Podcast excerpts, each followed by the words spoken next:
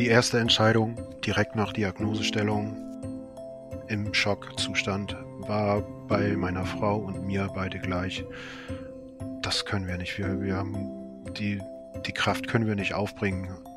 Und da hatten wir unsere erste Entscheidung, dass äh, wir halt äh, einen Schwangerschaftsabbruch vornehmen würden. Herzlich willkommen bei Wegbegleiter, dem Podcast für Familien mit einem schwerkranken Kind. Schön, dass Sie zuhören. In diesem Podcast erzählen Eltern, Geschwister und selbst erkrankte Jugendliche ihre Geschichte. Und immer wieder spreche ich mit Experten über Themen, die für Familien im Alltag eine Rolle spielen. Ich bin Anna Lammer ich leite die Landesstelle Baden-Württemberg für Familien mit einem schwerkranken Kind am Hospiz in Stuttgart. Wir sind Anlaufstelle für Familien und Fachkräfte und wir informieren über Unterstützungs- und Entlastungsangebote in ganz Baden-Württemberg.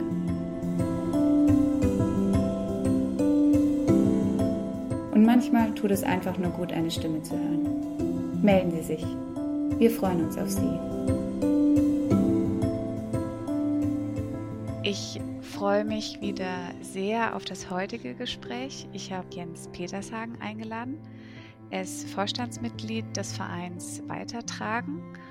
Und ja, er und seine Frau haben während der Schwangerschaft durch die pränatale Diagnostik erfahren, dass ihr viertes Kind an einem sehr seltenen Gendefekt leidet, nämlich einer freien Trisomie 18 und Kinder mit diesem Gendefekt haben eine Lebenserwartung von nur wenigen Tagen oder auch Wochen. Und ja, was diese Nachricht für das Leben einer Familie bedeutet und was sich dadurch alles verändert, darüber sprechen wir heute. Herzlich willkommen, Herr Petershagen. Schön, dass Sie da sind. Ich freue mich wirklich sehr. Ich freue mich auch. Vielen Dank für die Einladung. Sehr, sehr gerne. Sie und Ihre Frau waren in großer Vorfreude auf Ihr viertes Kind. Bestimmt ähm, werden Sie sich auch immer an den Moment erinnern, als diese unbeschwerte Vorfreude ins Wanken kam. Ja. Möchten Sie ein bisschen davon erzählen, wann und wie war das? Ja, gerne. Also alles fing an im Herbst 2012. Da hielt meine Frau, erhielt äh, sie beim Besuch beim Frauenarzt halt äh, die Nachricht, dass sie schwanger ist. Da haben wir uns natürlich sehr gefreut, dass da noch ein Nachzügler kam. Ähm, ja, aber schon bei der nächsten Untersuchung ähm, hat denn der Frauenarzt festgestellt beim Ultraschall, dass halt mit dem Herzen irgendwas nicht in Ordnung zu sein scheint. Er konnte halt mit seinen Geräten jetzt nicht genau bestimmen, was genau jetzt ist und hat uns dazu geraten, äh, eine Fruchtwasseruntersuchung machen zu lassen. Und ja, die haben wir dann halt auch durchführen lassen. Das war dann Ende November 2012. Und ja, der Schnelltest nach bereits wenigen Tagen, also am 3.12., ergab dann schon die Diagnose Trisomie 18. Mhm. Das war halt der Zeitpunkt, wo uns so sozusagen der Boden unter den Füßen weggerissen wurde.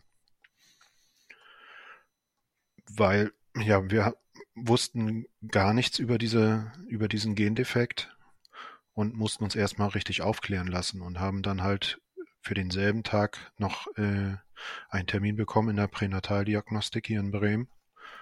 Und die Dame dort hat uns dann halt sehr sachlich und ausführlich darüber aufgeklärt. Mhm. Ja, und das war der Zeitpunkt, wo unsere Welt zusammengebrochen ist. Sie, Sie haben gerade gesagt, dass so die erste Auffälligkeit bereits in der, ich glaube, neunten oder zehnten Schwangerschaftswoche sozusagen sichtbar wurde beim Frauenarzt und Sie dann diese Fruchtwasseruntersuchung ein bisschen später gemacht haben. Ja. Ähm, dieser Schnelltest war positiv, meinten Sie, aber das, also das Ergebnis bekommt man trotzdem erst nach ein paar Tagen. Ja, nach 14 Tagen circa. Genau. Also mich würde auch interessieren, wie geht man denn mit dieser Wartezeit, mit dieser Ungewissheit um? Also wie, wie, wie schafft man das? Ja, das war sehr, sehr schlimm. Das war auch eine unserer schwersten Zeiten. Ähm, die Diagnostikerin hatte zu uns gesagt, ähm, zu 98 Prozent wird der Test halt auch bestätigt. Also von daher war es schon ziemlich eindeutig, dass das Ergebnis auch stimmen würde.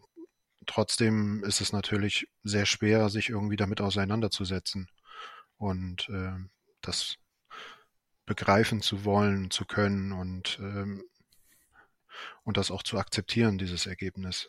Aber ja, es war wirklich eine sehr, sehr schwere Zeit für uns. Also wir haben da sehr offen miteinander kommuniziert, meine Frau und ich, und äh, haben dann irgendwann halt das auch für uns akzeptiert, dass es so ist.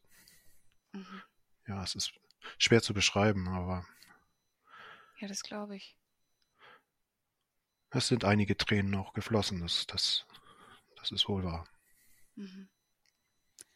Sie, Sie haben gemeint, dass Sie ähm, von der Ärztin über die Erkrankung Ihrer Tochter aufgeklärt wurde, wurden, also auch was genau eine freie Trisomie 18 überhaupt bedeutet. Wie, wie haben Sie zum einen diese medizinische Aufklärung, aber auch zum anderen die, diese emotionale Begleitung durch die Ärztin oder durch die, durch die Fachkräfte erlebt? Also mhm. haben Sie da gute Erfahrungen gemacht? Wie? Ja, ähm, also zuerst einmal kam natürlich die die äh, sachliche Aufklärung seitens der Ärztin, das haben wir äh, alles erstmal wie in Trance hingenommen. Also wir haben, waren gar nicht in der Verfassung, das alles richtig zu begreifen. Also sie hat sich wirklich sehr viel Mühe gegeben, aber wie gesagt, das war gerade der Zeitpunkt, wo wir die Diagnose bekommen haben und da sitzt der Schock natürlich erstmal tief. Das hat die Diagnostikerin natürlich gemerkt und äh, ich muss sagen, dass wir durch sie sehr, sehr gut aufgeklärt und begleitet wurden. Und ähm, was wir ihr ganz hoch anrechnen, auch, dass sie nicht sofort in eine Richtung uns gedrängt hat oder drängen wollte oder so. Jetzt ähm, zum, zur Richtung Abbruch oder, oder Weitertragen halt. Sie hat uns mhm. ganz, ganz offen und ehrlich beide Möglichkeiten aufgezeigt. Und ähm, hat uns auch gesagt, die ersten drei Tage jetzt nach Diagnosestellung äh, darf sowieso nichts passieren. Auch wenn ich mir sagen muss, dass diese drei Tage eine viel zu kurze Zeit sind. Ja. Sie hat zu uns gesagt, das war ja Anfang Dezember und sie hat gesagt, entscheiden brauchen Sie noch gar nichts. Verbringen Sie mit Ihren drei Kindern erstmal in Ruhe das Weihnachtsfest und im neuen Jahr, da treffen wir uns wieder und äh, sehen dann weiter. Also mhm. ich muss sagen, wir sind seitens der Ärzte wirklich sehr, sehr gut aufgeklärt worden, was wirklich auch nicht selbstverständlich ist, was ich durch meine ähm, Arbeit anschließend dann halt auch feststellen musste bei, äh, bei anderen Betroffenen. Mhm. Durch den Verein weitertragen. Einmal durch den Verein weitertragen und äh, vor allem auch, ich habe mit einer, einer äh, anderen betroffenen Mutter, die auch ein Trisomie 18 Kind hat, circa zwei Wochen nach Silvana ist, ist die geboren und sie lebt immer noch. Mhm. Und äh, mit der bin ich im ganz, ganz engen Kontakt und bereits äh, 2014, also ein Jahr nach Silvanas Geburt, ähm, habe ich mit dieser Mutter zusammen äh, ein Netzwerk gegründet, trisomie18.eu und äh, das besteht hauptsächlich aus einer ähm, Facebook-Gruppe, in der wir halt betroffene Eltern betreuen. Und äh, in dieser Gruppe, da sind inzwischen schon über 300 Mitglieder. Also es ist, wenn man sich mit dem Thema auseinandersetzt, dann merkt man erst, dass diese Erkrankung halt doch nicht so selten ist, wie man denkt, sondern dass es wirklich viele, viele Betroffene gibt. Und man nur nicht davon hört. Richtig, genau. Ja, sicher, wenn man in dieser Thematik nicht drin ist und einen das selbst nicht betrifft, worüber man natürlich sehr, sehr dankbar sein muss, dann hört man von dieser Thematik auch nichts. Und von daher ist das halt für Nicht-Betroffene und Außenstehende ein, ein äh, sehr seltener Gendefekt. Ja, ja.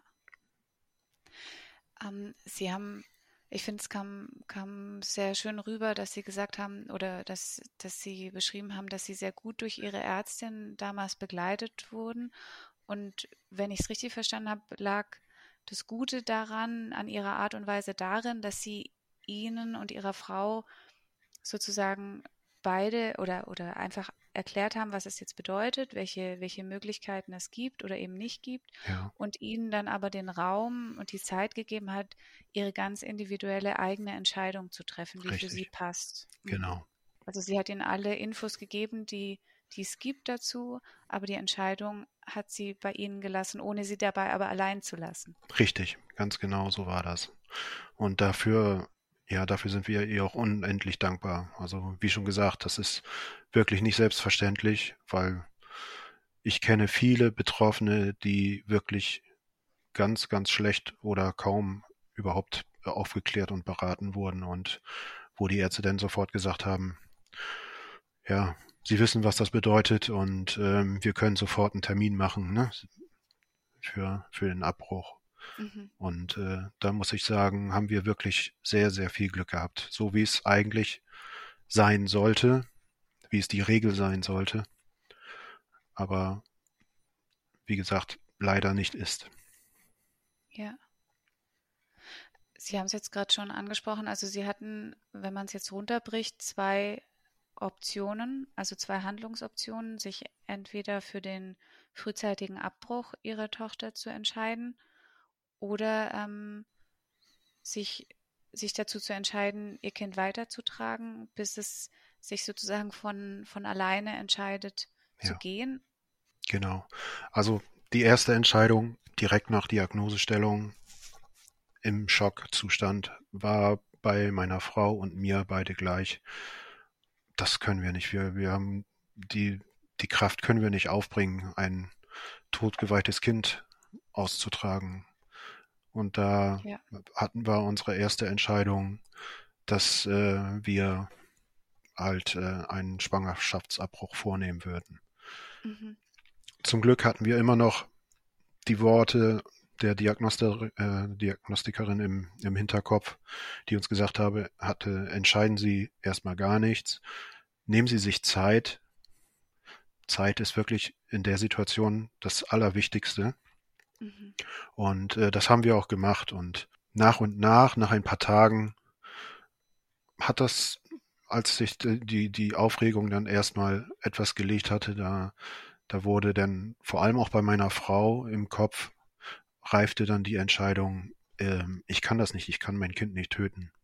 Mhm. Und ähm, bestärkt wurde sie dann darin, dass sie, eine, eine lustige Geschichte, im, im, im Radio hat sie einen Beitrag gehört, wo die, die Protagonistin Silvana hieß. Und sie hat gesagt, oh, das ist ein schöner Name, den habe ich noch nie gehört. Und äh, so soll unsere Tochter heißen, hatte sie genau in dem Moment beschlossen. Und, und da war für sie dann natürlich auch klar, dass, dass, äh, dass ähm, wir das Kind austragen würden.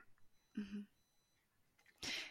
Ich finde, das ist so schön, wie Sie das beschreiben, weil das zeigt genau, ähm, so Sie sind in, in Ihre Entscheidung so reingewachsen. Ja, Aber das war nur möglich dadurch, dass Sie eben diesen vorhin beschriebenen Raum und diese Zeit hatten und diese Offenheit, der, ähm, die die Ärztin Ihnen auch gegeben hat. richtig, ganz genau.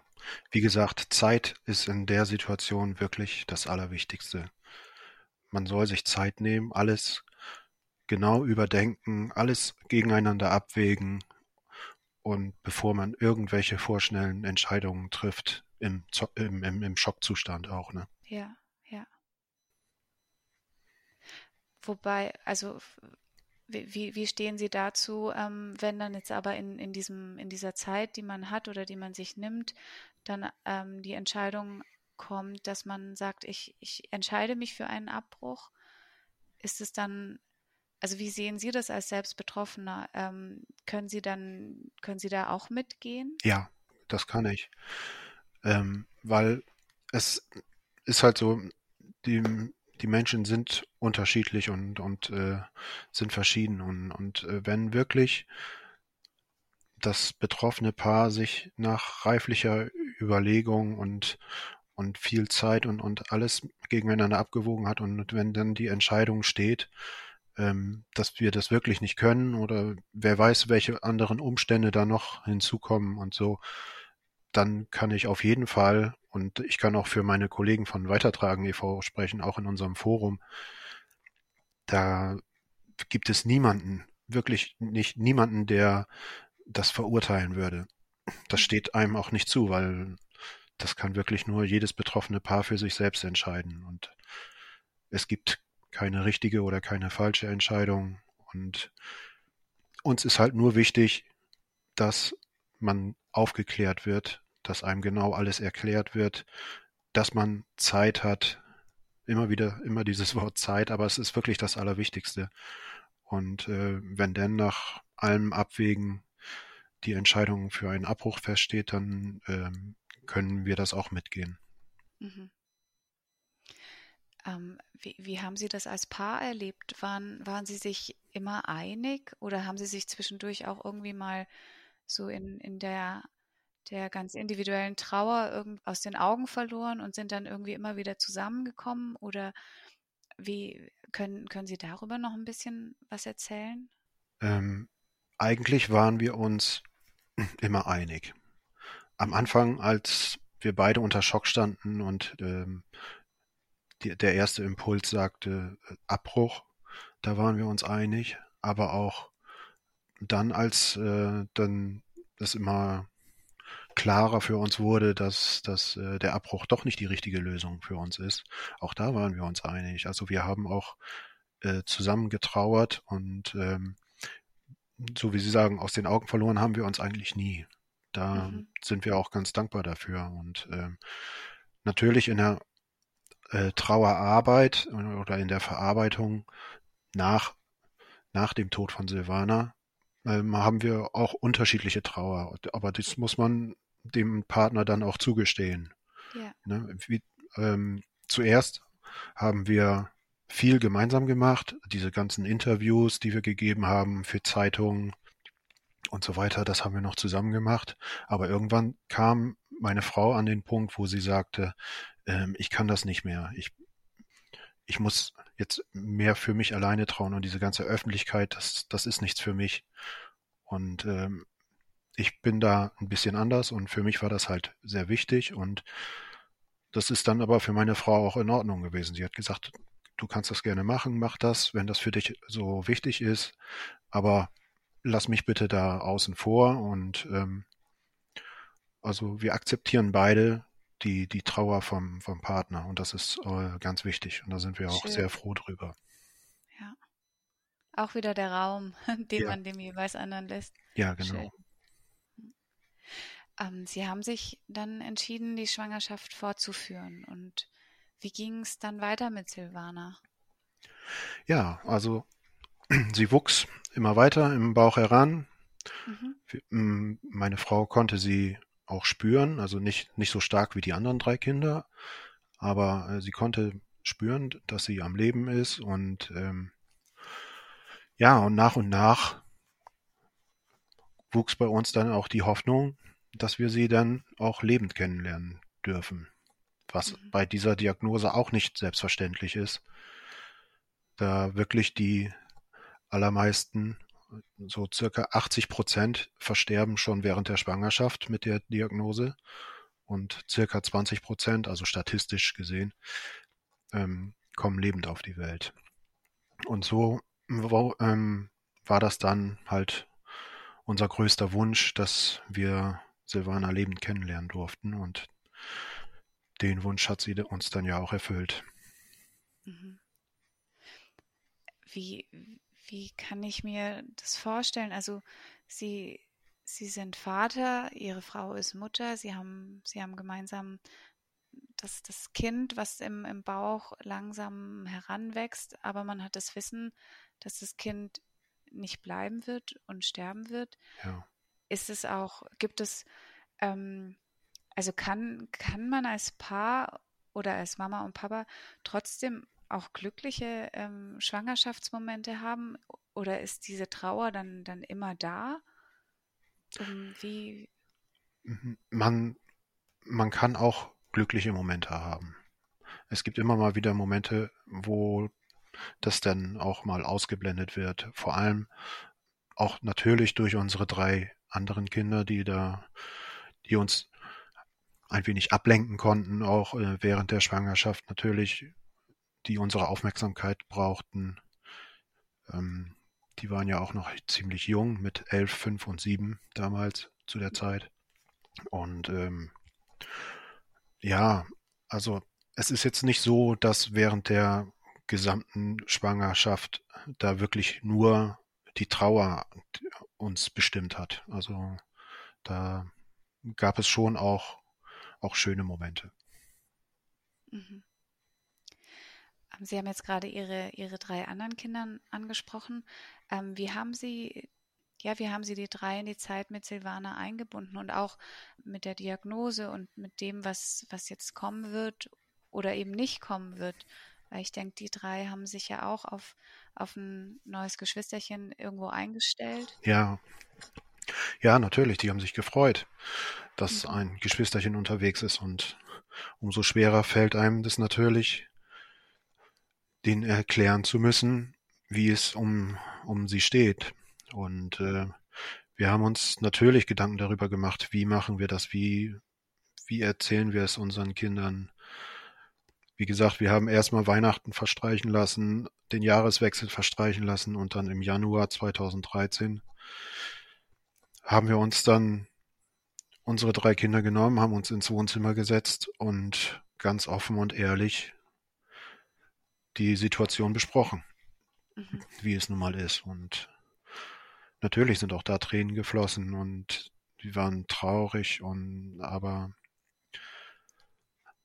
ja, die beiden Jungs, die waren noch ziemlich jung, für die war das natürlich schwierig, ganz schwierig zu begreifen und, und die haben das erstmal so für sich aufgenommen und äh, unsere Tochter, die damals elf war, die war natürlich schon schon sehr betroffen und äh, aber aber auch äh, bei unseren Kindern ist das dann halt mit dem Wissen dann halt äh, so sind sie so in die Situation hineingewachsen und äh, haben das dann akzeptiert. Die, die Geburt und das Sterben von Silvana lagen ja sehr nah beieinander. Es waren, ich glaube, zwei Tage hat sie gelebt. Ja. Also ihr Wunsch ist in Erfüllung gegangen, sozusagen. Richtig. Ähm, können Sie ein bisschen von diesem, diesem kleinen Zeitfenster erzählen, wie Sie das erlebt haben als Familie? Haben Sie da Ihre Kinder auch involviert? Also wie, wie haben Sie die, ja, dieses Zeitfenster miteinander, miteinander verbracht? Ja. Ja, das war eine der intensivsten Zeiten meines Lebens, muss ich sagen. Ähm, ja, an einem Sonntag im Mai, am 26. Mai 2013, da kam Silvana auf die Welt, nachdem bei meiner Frau die Wehen eingesetzt hatten. Es ging dann auch ziemlich schnell an dem Tag. Nachmittags ist sie dann geboren und ja, kam dann nach der Geburt sofort auf die Intensivstation. Wir durften im Krankenhaus bleiben, haben ein Zimmer zusammenbekommen dort. Ich bin abends dann immer nach Hause gefahren, um die anderen drei zu versorgen. Mhm. Und bin morgens wieder in die Klinik gefahren. In der letzten Nacht bin ich dann sogar auch in der Klinik geblieben. Am zweiten Tag, also am, am ersten Tag an, an Silvanas Geburt, wurde, wurde sie dann ja noch einmal gründlich untersucht. Und da wurde halt festgestellt, dass ähm, sie auch eine Ösophagusatresie hat. Das heißt, dass die äh, Speiseröhre nicht mit dem Magen verbunden war. Das kam noch dazu. Und halt ein sehr, sehr schwerer Herzfehler da war. Und äh, für uns, also das hatte ich mit meiner Frau schon so besprochen, war klar, dass wir, wenn es wirklich zu schwere zu gravierende Fehlbildungen sind, dass wir dann halt von einem Operationsmarathon absehen werden, um Silvana nicht leiden zu lassen und sie nicht zu quälen. Und äh, halt sie palliativ begleiten.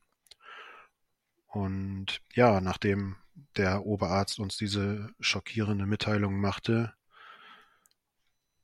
und er auch schon mehrere Ärzte auch im, im ganzen norddeutschen Raum befragt hatte über, über diese Situation, haben wir dann halt beschlossen, dass wir keine Operation durchführen werden. Mhm. Und da sagte der Arzt dann, dass, äh, dass er das absolut akzeptiert und respektiert und, äh, und sagte dann aber auch, dann wird äh, Silvana auch mit diesen Symptomen nur ein paar Tage überleben können, höchstens. Ja, das haben wir dann halt akzeptiert und dann bin ich gleich am nächsten Tag, ähm, habe ich meine, meine Kinder aus der, aus der Schule geholt, beziehungsweise den Kleinen aus dem Kindergarten und sind dann zusammen ins Krankenhaus gefahren. Und äh, der Oberarzt, der war so nett und hat das für uns organisiert, dass wir dann halt äh, Familienfotos machen konnten mhm. von Silvana und uns als Familie mit der Fotografin, die in der Klinik arbeitet. Damals gab es ja die Organisation Dein Sternkind EU noch nicht. Die kam ja erst Ende 2013, wurde die ja erst gegründet. Und ähm, ja, somit durften unsere drei Kinder, was wirklich nicht selbstverständlich ist, auch mit auf die Intensivstation. Das hat alles der, der Oberarzt für uns ermöglicht, der dann mit dem Klinikdirektor gesprochen hat und alles für uns in die Wege geleitet hat. Auch das ähm, Personal in den, auf der Intensivstation, die sich alle ganz, ganz wundervoll um Silvana gekümmert haben. Und äh, ja, dann durften wir dann halt am Silvanas zweiten Lebenstag, dem Montag, dann äh, schöne Fotos machen, was mhm. eine wirklich sehr, sehr wertvolle Erinnerung für uns alle ist. Ja, und dann sind wir halt wieder auf unsere Zimmer gegangen und in dem Moment wurde uns bewusst, dass unsere drei wahrscheinlich ihre Schwester das erste und auch das einzige Mal lebend gesehen haben werden.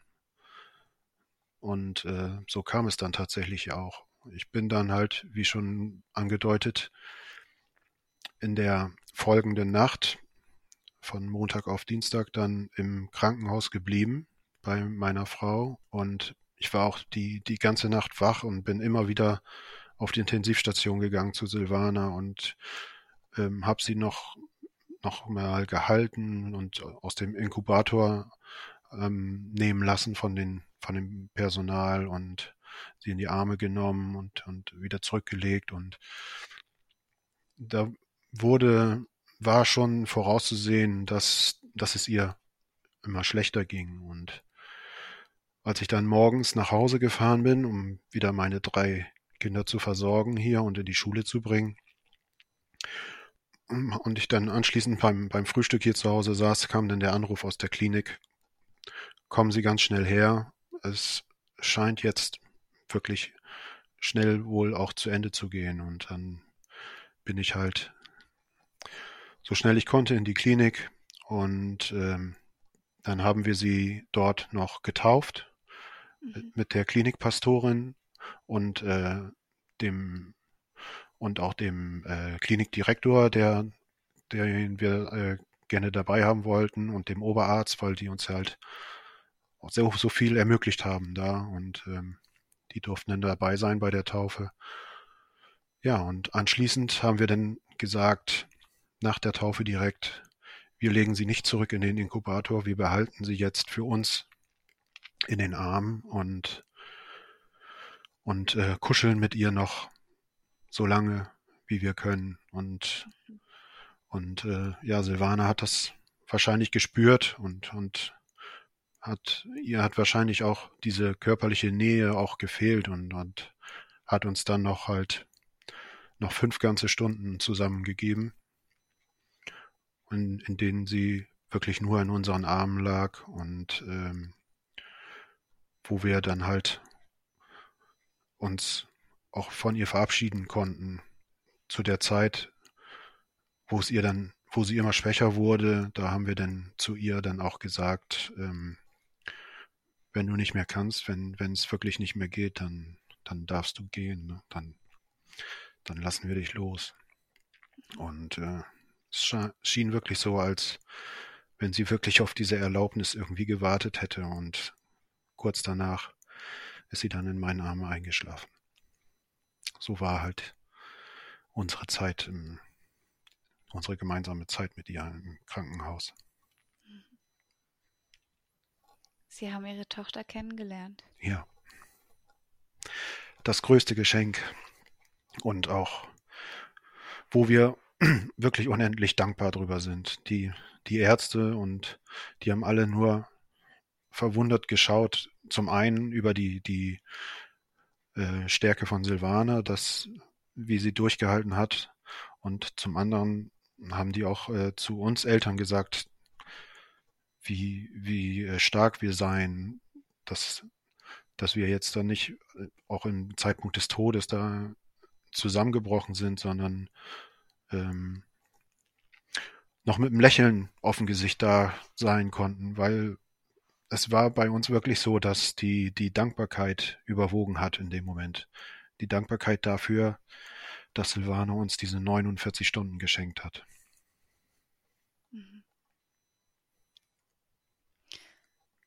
Welche Rolle spielen diese Erinnerungen, die Sie mit Silvana zusammen machen durften, jetzt noch?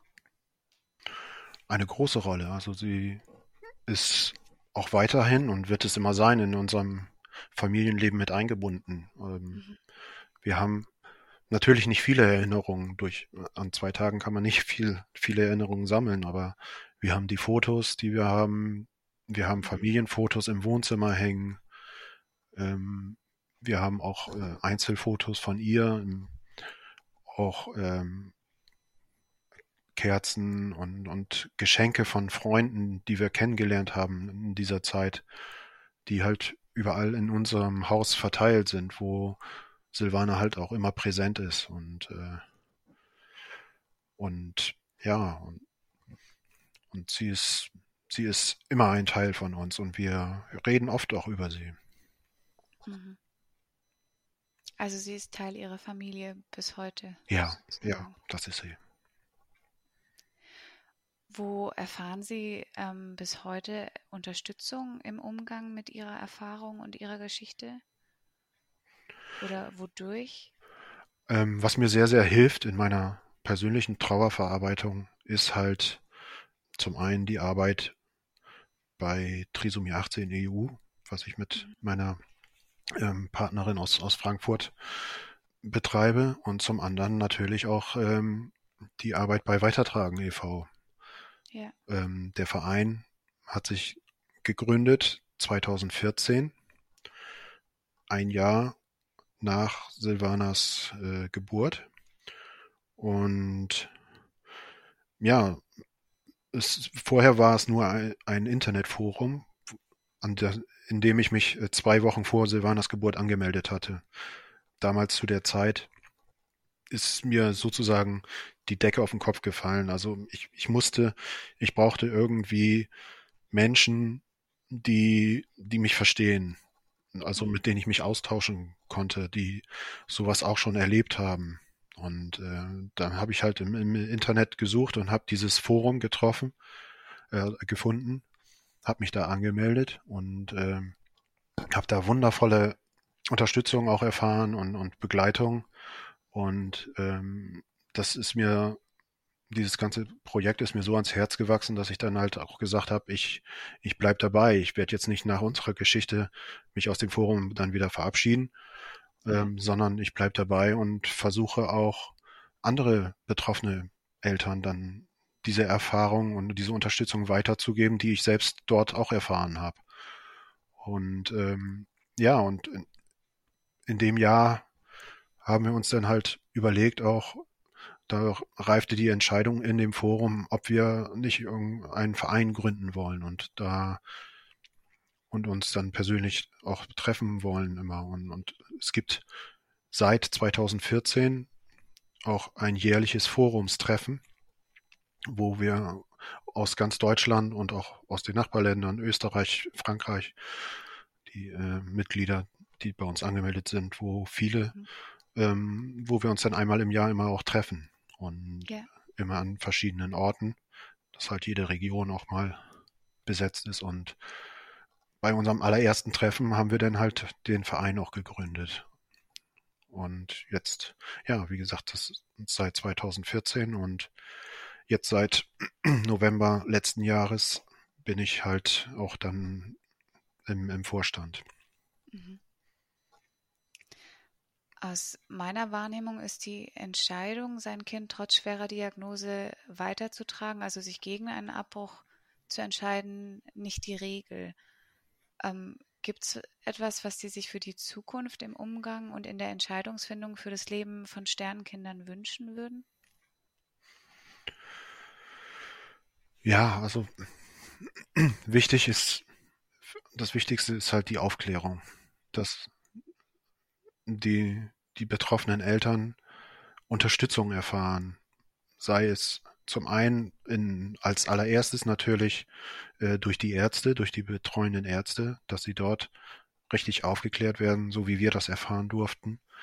Und ähm, danach, dass es dann halt Anlaufstellen auch gibt, wo an, an die sich die Eltern wenden können, wie zum Beispiel unseren Verein oder es gibt ja verschiedene Anlaufstellen und dass sie dann halt auf ihrem Weg begleitet werden. Und ja. das, das ist das, was ich mir am meisten wünsche für betroffene Eltern, dass sie Unterstützung erfahren dürfen und nicht auf sich allein gestellt sind.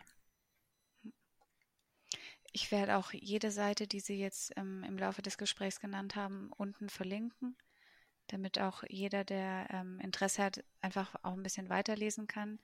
Sie selber haben auch eine Website. Ja. Ja, die habe ich 2016 habe ich die erstellt äh, silvanaserbe.de. Hab, da habe ich so ein bisschen meine Geschichte aufgeschrieben und ähm, auch äh, ja zum Beispiel auch zu ihren Sternengeburtstagen habe ich Ballonaktionen gemacht, auch gerade im, im letzten Jahr. Und äh, das habe ich da alles so ein bisschen aufgeschrieben und verlinkt. Das ist ähm, so ein bisschen, auch so ein bisschen äh, Trauerarbeit für mich. Mhm. Herr Petershagen, vielen, vielen Dank für das Gespräch und dafür, dass wir Sie und Ihre Tochter kennenlernen durften. Sehr gerne. Dass Sie so offen waren und so vieles und auch so Intimes geteilt haben. Und ähm, ja, es war für mich auch wieder ein sehr bereicherndes Gespräch. Und ja, es ist so schön, sich dann so einzulassen und vor allem auch zu hören, wie ganz individuell jede, jede Familie, jedes Paar ihren Weg dann, dann findet, wenn eben die, die Möglichkeit da ist, die eigene Entscheidung, ähm, ja, dass die so entstehen darf. Ich glaube, Rilke hat mal gesagt, man wächst in die Antwort hinein. Ja. Und ähm, ja, ist wieder ein sehr, sehr schönes Beispiel dafür. Dankeschön. Ich freue mich, dass ich dabei sein durfte und ein bisschen erzählen durfte über unsere Geschichte. Ja, und wenn Sie, liebe Hörerinnen, liebe Hörer, eigene Ideen oder Themenvorschläge für neue Beiträge haben oder vielleicht auch selbst einmal Gast im Podcast Wegbegleiter sein möchten, dann schreiben Sie uns oder rufen Sie uns einfach an. Alle Kontaktdaten finden Sie in den Show Notes oder unter www.landesstelle-bw-wegbegleiter.de. Ich freue mich jetzt schon auf die nächste Folge und vielleicht lernen auch wir uns bald kennen. Ich freue mich auf Sie. Bis zum nächsten Mal. Ihre Anna Lammer.